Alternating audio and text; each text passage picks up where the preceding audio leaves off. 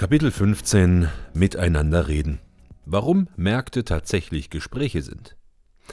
Willkommen im Zeitalter der Quasselstrippen.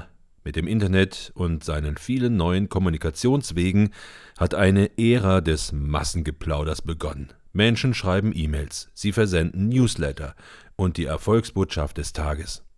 Über Skype wird nicht nur telefoniert, sondern auch gechattet, und wer möchte, kann sich dabei via Bildschirm in die Augen sehen oder zunicken. Manche machen ihre Ideen über ihre Webseiten publik, andere veröffentlichen ihre Ansichten in Blogs. Auf Xing werden Steckbriefe formuliert, auf Facebook Statusmeldungen abgegeben. Es wird so viel kommuniziert wie nie zuvor. Und das ist gut so, denn Kommunikation ist die Grundlage jeden Handelns. Und der größte aller denkbaren Handelsplätze ist heute das Internet. Als Anfang der 90er Jahre der Grundstein für das gelegt wurde, was wir heute unter dem Begriff Internet kennen, da war es noch kein Handelsplatz und weit entfernt von allen Anwendungen des Web 2.0. Geläufig war es lediglich international arbeitenden Wissenschaftlern und einer Handvoll Nerds, also abgedrehten Computerfreaks. Dann wagten sich die ersten Privatleute hinaus in die virtuelle Weite. Anfangs dachte niemand daran, dort Dinge zu verkaufen. Es ging darum, sich mit anderen zu unterhalten oder auch nur vor sich hinzureden, in der Hoffnung, dass jemand zuhört. Aus diesen Unterhaltungen, dem Wunsch, sich mitzuteilen, entwickelten sich erste Projekte. Newsgroups, Chatrooms, Foren. Boris Becker krähte im Werbespot Bin ich schon drin? und freute sich wie ein Schneekönig über seinen schnellen Erfolg. Sie erinnern sich? Menschen erstellten Websites, um andere über ihre Hobbys und Vorlieben zu informieren. Seht mal, ich bin interessant. Und fast immer fand sich jemand, der bereit war, dem zuzustimmen. Aus dem Austausch entstanden Beziehungen. Menschen traten miteinander in Kontakt, die sich sonst vielleicht nie begegnet wären. Das Netz bekam seinen Namen, weil es Menschen vernetzte. War es da nicht selbstverständlich, dass findige Köpfe auf die Idee kamen, es für ihre Marketingaktivitäten zu nutzen? Back to the roots. Der Markt, das Handeln von Waren und die damit verbundene Kommunikation gehören zu den Grundlagen nahezu jeder Gesellschaft auf dieser Erde und das seit Jahrtausenden. Die Regeln des Marktes sind uns wortwörtlich in Fleisch und Blut übergegangen. Selbst zwei Menschen, die nicht dieselbe Sprache sprechen, können miteinander falschen. Jeder, der schon einmal auf einer Reise nach Souvenirs Ausschau gehalten hat, weiß das. Mit Gesten und Mimik lässt sich sowohl der Preis eines Teegefäßes in Thailand ausmachen, als auch der Wert einer Tüte Vanilleschoten in Mexiko. Kleines Beispiel gefällig? Was ist aus diesen Gesten herauszulesen?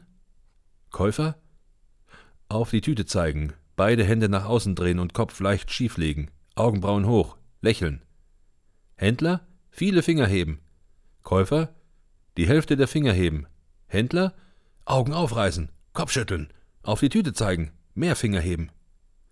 Nun einigt man sich in der Mitte und besiegelt den Tausch von Geld und Ware mit einem Nicken oder gar mit einem Handschlag. Der Handel ist perfekt. Oder der Käufer schüttelt den Kopf und geht weiter. Viele Gesten werden weltweit verstanden. Sie können aber auch missverstanden werden, wenn sie nur einen Deut abweichen von der Norm, von dem, was in dieser Gesellschaft üblich ist. Ein Nicken kann in Asien bedeuten, dass der andere das Anliegen verstanden hat. Es muss nicht heißen, dass er einverstanden ist. Selbst zwischen deutschen und Schweizer Geschäftsleuten kommt es häufig zu Irritationen, weil die Codes manchmal minimal abweichen. Zum Beispiel bei der Auftragsvergabe. Der Deutsche erkundigt sich, ob sein Angebot in Ordnung ist. Passt alles? Der Schweizer darauf? Ja, das passt. Damit ist für den Schweizer alles gesagt. Für den Deutschen noch lange nicht. Er möchte nun den Knopf dran machen, denn noch scheint ihm der Auftrag nicht vergeben. Also kann ich den Auftrag buchen? hakt er nach. Das irritiert den Schweizer, der ja bereits zugesagt hat. Umgekehrt sind die Deutschen nach einem solchen Gespräch und der Bemerkung, ja, das passt, mehr als verwundert, wenn ihnen in der Folge bereits die Auftragsbestätigungen ins Haus flattern. Minimale Unterschiede, die zum Scheitern von Geschäftsbeziehungen führen können, wenn nicht rechtzeitig über das Missverständnis gesprochen wird. Missverständnisse kann es auch bei den Umgangsformen geben. Auf der Einladung zu einem Unternehmenstreffen in der Schweiz war der Kleidungscode Casual angegeben. Start der Veranstaltung sollte um 18 Uhr sein. Doch ich war der Einzige, der ohne Anzug erschienen ist und peinlich berührt über seinen Fehler war. Ich hätte mich besser informieren müssen. verbale und nonverbale Kommunikation. Was habe ich an diesem Abend mit meinem Pullover gesagt? Ich habe keine Ahnung. Sorry. Verpassen Sie nicht den Markttag. Wer die Kunst der Kommunikation beherrscht, hat definitiv bessere Chancen, sich auf den internationalen Märkten durchzusetzen. Das war schon so, als es noch keine globalen, sondern nur lokale Märkte gab und das Internet noch nicht einmal als Idee existierte. Gehen wir noch ein Stück weiter zurück, als es noch nicht einmal Telefon gab. In diesen düsteren Zeiten, in denen man nach einem langen Tag auf dem Feld keine Pizza bestellen konnte und das Entertainment nicht aus den Serienhits im Privatfernsehen bestand, sondern aus dem sonntäglichen Kirchgang, gehörten die Markttage zu den wichtigsten und aufregendsten Ereignissen des Jahres. Christopher Locke beschreibt es im Bestseller The Clue Train Manifesto etwa so. Vor 5000 Jahren war der Marktplatz der Dreh- und Angelpunkt unserer Zivilisation. Ein Ort, an dem Händler exotische Gewürze, Seide, Affen, Papageien, Juwelen, Pfeilboten, die sie aus fremden Ländern mitgebracht hatten. Und fantastische Geschichten. Wer hätte da fehlen wollen? Sicher ist, wer den Markttag verpasste, hatte auf all diese begehrenswerten Dinge keinen Zugriff. Er war abgeschnitten, nicht nur von den Waren, sondern auch vom Informationsfluss. Denn genauso wichtig wie die Güter, die auf den Märkten die Besitzer wechselten, waren die Nachrichten, die dort feilgeboten wurden. Und noch wichtiger waren die Beziehungen, die geknüpft werden konnten. Daran hat sich in 5000 Jahren nichts geändert. Erster Satz des Clue Train Manifesto Märkte sind Gespräche. Wer also beim jährlichen Markttag nicht dabei war, blieb außen vor. Da war nichts nachzulesen oder zu googeln. Nicht, wo es den billigsten Mais gab, nicht, wo gerade Arbeitskräfte gesucht wurden. Vor allem aber kein Tratsch, keine Neuigkeiten von den Nachbarn, keine Insider-Infos. Dieses wunderbare Grundrauschen eines geschäftigen Tages. Bei wem läuft der Laden gut? Wer hat drei Kunden in Folge verärgert und wer ist vertrauenswürdig? Darüber wurde nebenbei gesprochen, zwischen zwei Handschlägen. Aber genau diese eigentlich nebensächlichen Gespräche sind es oft, die über einen erfolgreichen Deal entscheiden, die letztlich dafür sorgen, dass der Kunde bei diesem und nur bei diesem Händler kauft. Warum? Weil Gespräche Beziehungen aufbauen und festigen. Beziehungen sind wertvoller als Waren, zumindest dann, wenn die Waren bezahlbar und in identischer Qualität von mehreren Verkäufern angeboten werden womit wir uns wieder in der Jetztzeit befinden, in einer Welt der globalen Märkte. Und mit Internet. Im Schraubenforum.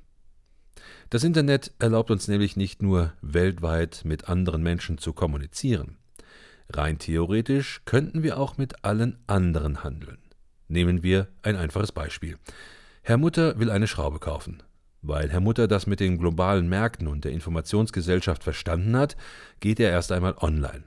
Auf Wikipedia und in den Archiven diverser Nachrichtenseiten macht er sich schlau, welche Typen von Schrauben es gibt und welche Schraube für ihn optimal ist. Weil er Menschen mehr vertraut als Medien, liest er zusätzlich noch die Erfahrungsberichte in dem einen oder anderen Schraubenforum durch. Jetzt fühlt er sich gut informiert. Über eine Seite zum Preisvergleich sucht er nach dem günstigsten Angebot. Es finden sich 20 Händler, die genau diese Schraube in ihrem Sortiment haben, für 1,99 Euro das Stück.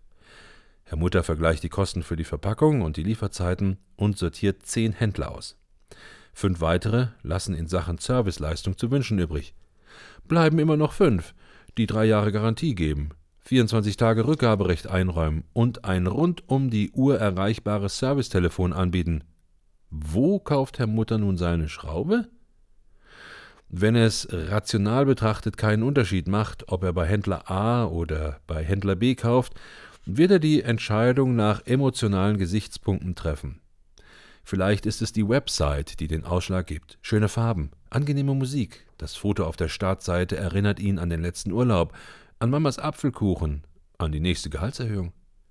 Vielleicht triggert der Name des Verkäufers etwas, bestenfalls weil dieser Kommunikationsmittel genutzt hat, die einen guten Eindruck hinterlassen haben. Weil die Botschaft lustig war oder clever oder grundehrlich. Vielleicht hat der Mutter auch mal von jemandem gehört, der von jemandem gehört hat, der dort gekauft hat und zufrieden war. Der Schraubenanbieter hat jedenfalls alles richtig gemacht. Er könnte sich jetzt zurücklehnen und darauf warten, dass Herr Mutter bei ihm kauft. Oder er könnte noch einmal ein paar Stellschrauben drehen, um genau dieses positive Gefühl ins Spiel zu bringen, das es für das entscheidende Ja braucht. Emotionen lassen sich nicht erzwingen, aber befeuern lassen sie sich schon. Emotionen und neue Regeln. Tatsächlich spielen Emotionen eine wachsende Rolle auf unseren Märkten. Das liegt zum einen daran, dass wir uns zu einer Gesellschaft entwickeln, die zunehmend mit Dienstleistungen handelt, mit Rechten und Ideen. Also mit gefühlten oder fühlbaren Werten, die sich jedoch nicht anfassen lassen. Zum anderen aber auch daran, dass das Netz unsere Art zu kommunizieren emotionalisiert hat. Am Anfang ging es im Internet eher darum, sich selbst auszudrücken, als sich zu vermarkten. Dabei wurden eine ganze Reihe neuer Regeln aufgestellt und einige alte über den Haufen geworfen. Ein Beispiel Spontanität. Diese gab es in der Fernkommunikation nämlich bis Anfang des letzten Jahrhunderts nicht. Man kann sich heute kaum noch vorstellen, dass berittene Boten einst Wochen unterwegs waren, um eine Nachricht von A nach B zu bringen. Wie lange haben Menschen wohl gebraucht, um einen Brief zu schreiben? Es musste ja wirklich alles unmissverständlich und makellos aufgeführt sein, denn meist ging es um entscheidende Fragen. Welche von Ihren drei Töchtern soll ich jetzt zur Frau nehmen? Die Möglichkeit für eine Rückfrage bot sich oft erst Wochen später, und wenn der Brief einmal unterwegs war, hieß es warten. Lange warten, bis die Antwort kam.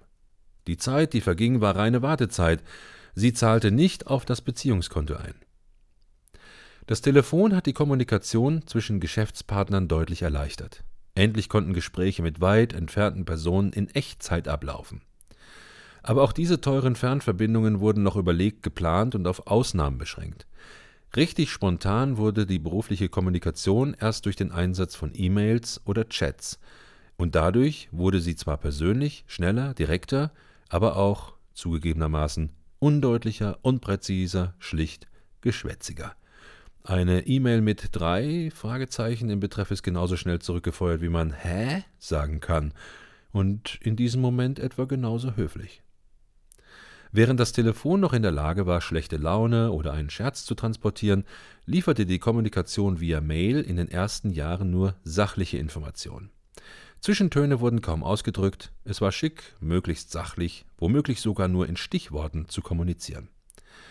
Freude oder ein Augenzwinkern wurde in winzige elementare Symbole gepackt.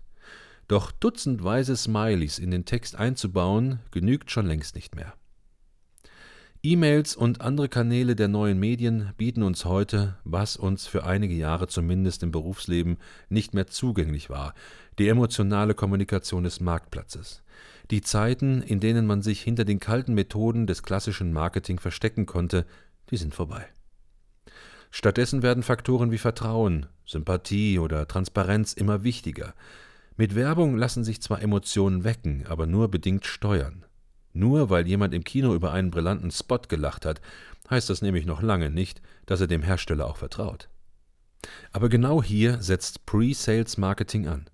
Vertrauen entsteht, wenn man nicht nur am Markttag anwesend ist. Man muss die Runde machen, hier eine Hand schütteln, da auf eine Schulter klopfen, hören, worüber geredet wird, seine Meinung sagen, Stellung beziehen, gemeinsam lachen, Beziehungen aufbauen, die dann langfristig die Vorreiterstellung am Markt sichern.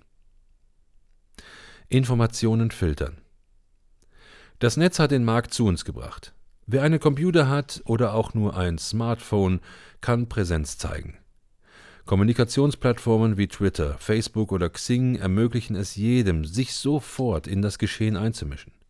Nie war es einfacher zu kommunizieren, nie ließen sich so leicht Kontakte knüpfen, Kontakte vervielfachen und verbindliche Beziehungen pflegen, und nie war es so kompliziert. Die Ruhe, da müssen wir uns nichts vormachen, die ist dahin. Arbeiten in Zeiten des Web 2.0 ist ein bisschen, als hätte man seinen Schreibtisch zwischen Gemüseheiner und Ahledieter aufgestellt. Es ist laut, unruhig, das macht es schwieriger, sich auf das Wesentliche zu konzentrieren. Äh, was genau war nochmal das Wesentliche? Ach ja, äh, richtig, äh, Informationen filtern. Mhm. Sich nicht ablenken lassen. Ja, ja. Wann muss ich agieren? Wann reagieren? Wie viele Gedanken muss ich durch die Kanäle jagen, um wahrgenommen zu werden? Das alles sind Fragen, die noch niemand klar beantworten kann und vermutlich auch nie beantworten können wird. Der Umgang mit den neuen Medien ist ein Lernprozess, der viel mit Persönlichkeit zu tun hat, mit der eigenen und der des Gegenübers. Der eine lässt sich am besten mit einem handgeschriebenen Brief milde stimmen, der andere freut sich über einen Anruf. Und wieder ein anderer schätzt es, dass seine Gedanken via Twitter aufgegriffen und weitergegeben werden. Wer von den möglichen Handelspartnern jedoch welchen Kanal bevorzugt, wird man nur herausfinden, wenn man bereit ist, auf den Markt zu gehen und dort in Kontakt zu treten. Die Mittel, um Beziehungen zu pflegen, sind vorhanden, aber die Beziehungen aufzubauen ist eine Arbeit, die nicht einmal das Web 2.0 kann. Das können nach wie vor nur wir Menschen selbst. Allerdings, die neuen Technologien und ihr cleverer Einsatz können uns dabei mächtig unter die Arme greifen.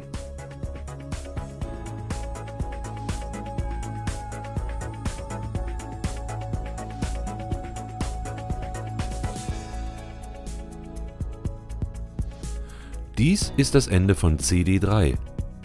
Fortsetzung auf CD Nummer 4.